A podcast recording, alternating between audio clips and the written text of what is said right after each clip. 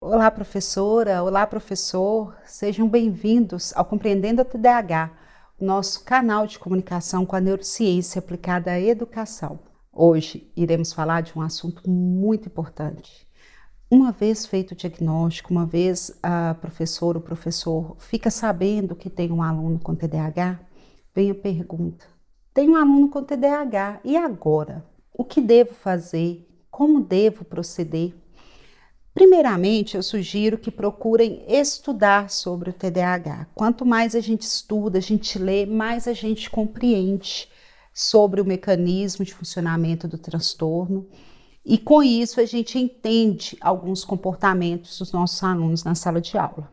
Inclusive, esse é um dos principais objetivos desse canal. Há vários livros que vocês podem ler, há várias apostilas, vários. É, Há vários sites oficiais em que vocês podem pesquisar, por exemplo, a BDA, que é da Associação Brasileira de Déficit de Atenção. E com isso vocês vão adquirir um conhecimento sobre o transtorno. Barco que não sabe para onde vai, nenhum vento serve. Não era assim que Sêneca falava? Pois é, se a gente não sabe como é o funcionamento do TDAH, como que a gente vai compreender o nosso aluno que tem TDAH? Isso é importante da gente pontuar, principalmente quando a gente percebe que nem sempre foi possível a todos os professores ter uma boa formação com relação ao TDAH na sua graduação ou mesmo em cursos posteriores de atualização. Então é preciso mesmo ler, estudar, pesquisar sobre a temática. Algumas dicas são importantes de a gente pensar. Ou seja, se o TDAH ele compromete, por exemplo, as questões atencionais, é possível que a gente maneje na sala de aula alguns pontos de atenção. Um exemplo, poder deixar a sala com menos poluição visual.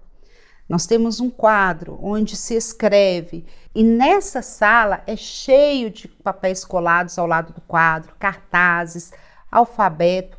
Tudo isso vai fazer com que o aluno perca a atenção na lousa, no quadro, passe a prestar atenção nos estímulos distratores à sua volta. Outro ponto importante relacionado à atenção. O aluno, ele senta na primeira carteira, ele vai ver menos coisas à sua volta e com isso ele vai poder focar mais no professor. Imagine um aluno sentado na última carteira. Ele vê o professor, o quadro, toda a sala e todos os seus colegas. E se a gente fosse detalhar a palavra déficit de atenção, ela não significa necessariamente uma deficiência na atenção, mas sim uma disfunção na atenção. É como se fosse um radar. O menino pega tudo, ele capta mais do que deveria, e tudo para ele vira estímulo ao qual ele tem que prestar atenção. Então ele não consegue selecionar eliminar as coisas que ele não deve prestar atenção e focar no professor, focar na aula. Um jeito fácil de resolver? Traga esse aluno para a primeira carteira, para mais próximo de você. Outro ponto importante, a gente separar comandos. Muitas vezes é comum a gente perceber a dificuldade do aluno com TDAH quando o enunciado é muito longo, quando ele tem que ler um texto muito longo, até ele chegar ao final do texto, ele já esqueceu aquilo que estava lá na frente. Por quê? Por causa da memória de trabalho, que é a que retém temporariamente a informação de que ele precisa.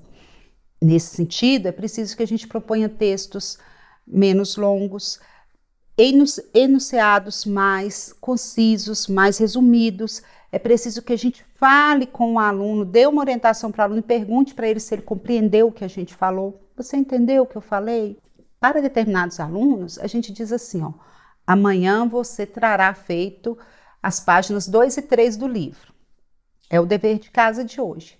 Para o aluno com a neurodiversidade do TDAH, às vezes é preciso escrever.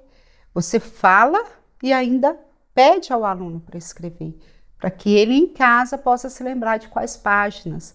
São recursos simples, mas que ajudam muito no dia a dia desse aluno com TDAH.